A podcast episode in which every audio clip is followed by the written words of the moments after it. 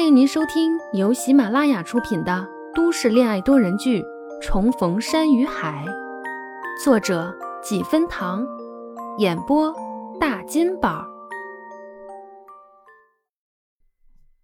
第二十一集，初旭重新回到视频中，耷拉着脸，一脸沮丧。唉，你说我怎么就交了你这么个闺蜜，还在我家特地给你留了房间？你呢？每到关键时刻就给我掉链子。听他这么说，宋清浅猜那人八九不离十，肯定是徐佳年了。他更乐了。荒郊野外的，你们孤男寡女怎么又这么有缘遇上了？初旭白了他一眼，言简意赅的解释：“我这边接的项目涉及的数字化是他负责的。”这一听。宋清浅更兴奋了，哦，近水楼台先得月吗？我看你是脑子进水了。没事，我挂了。宋清浅抿着嘴笑，手上还比着 OK 的姿势，一脸坏笑的看着他。行行行，月黑风高，良辰美景不可耽误。我懂，我懂。想起宋清浅这张藏不住事的嘴巴，初旭在挂电话之前特地的提醒。你别给我乱说乱传，谁知道这丫的一挂断电话，完全把出去的警告抛诸脑后，直接在群里就广而告之了。哎，同志们，我这里有一个劲爆大消息哦！什么消息？别卖关子，快说！我们的学霸徐佳年回欧城啦！真的吗？徐佳年回来了？哇！我们的男神，他现在是不是混得特别好？大神带带我。什么时候回来的？有没有联系方式？等什么？快来请密，都多少年没见了。徐佳年的名字一出现，炸出来一大批潜伏在群里的僵尸，大家你一言我一语的聊得好不热闹。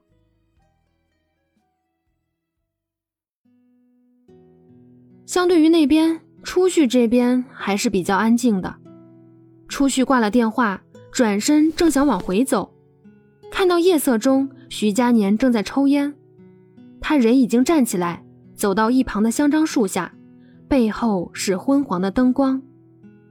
他单手穿在裤兜里，另只手夹着烟，指尖的猩红在黑暗中疏明疏暗，没一会儿又将烟衔进嘴里，眯着眼抽了一口。然后又微仰着头，似乎在看月亮。他凝了一会儿神，烟灰积了老长一截，灰扑扑的。风过，烟灰扑簌簌的往下落。他似回神，才又浅浅抿一口。烟雾很淡，散在这四下无人的夜里。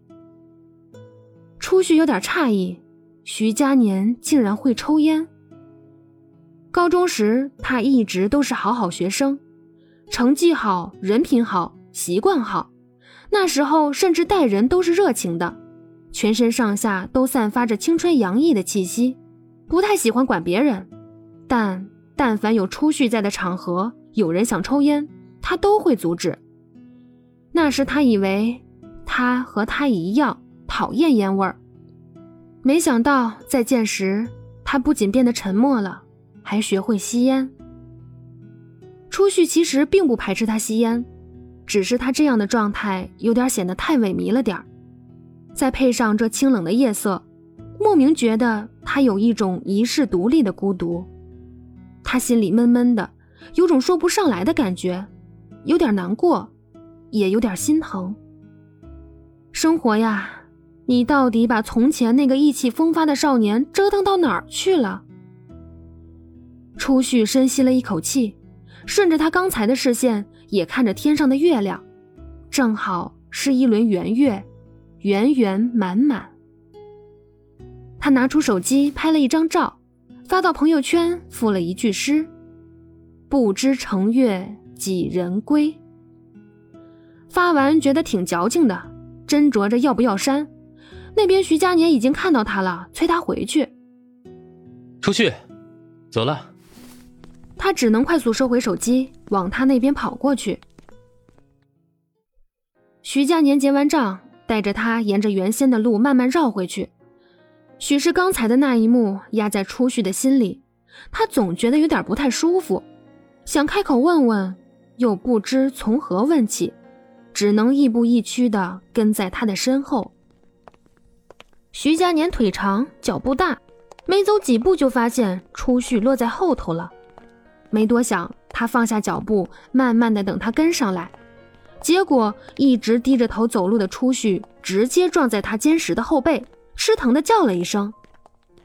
小姑娘捂着被撞的额头，瘪着嘴，可怜兮兮的控诉：“徐佳年，走路可长眼。”徐佳年转头盯着他看了会儿，稀稀疏疏的灯光从路边人家的窗户缝里泄露出来，照在他的头上，融在他亮晶晶、湿漉漉的眼睛里。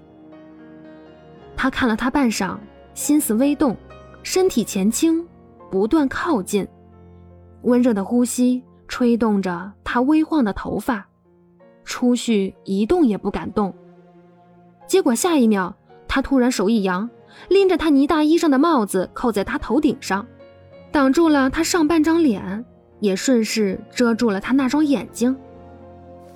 你又干嘛？初旭仰起头，嘟着嘴，略显不满，扬手做事要去摘帽子。俏生生的眉眼落在徐佳年的眼中，他只觉得眉骨一跳，猛然转移视线，还不忘眼疾手快地拍开他作乱的手，大力压住他的帽子。起风了就戴着，走的。说完，率先迈开步伐。初旭愣了一瞬，看着那人冷峻高大的背影。心不甘情不愿地跟上去，最后还是没把帽子摘下来。哪有什么风？徐佳年没回答他，自顾自另找了话题。上次你住院，他刚开口，初旭以为他想说他在医院刻意等他的事儿，连连摇头，急急打断：“哎，你别听浅浅乱说，我是不喜欢医院。”但是那次过敏还没全好，我才多住了一天。他其实不是想说这个，初旭这样的反应倒显得有点欲盖弥彰了。他勾勾唇，嗯，第二天傍晚我去过医院，可是你已经出院了。初旭有点惊讶，直接扯掉帽子。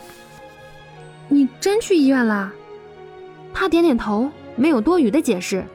可初旭相信他说的。我第二天午后就出院了。他撇撇嘴，似乎对他们的错过有点不高兴。真等着我？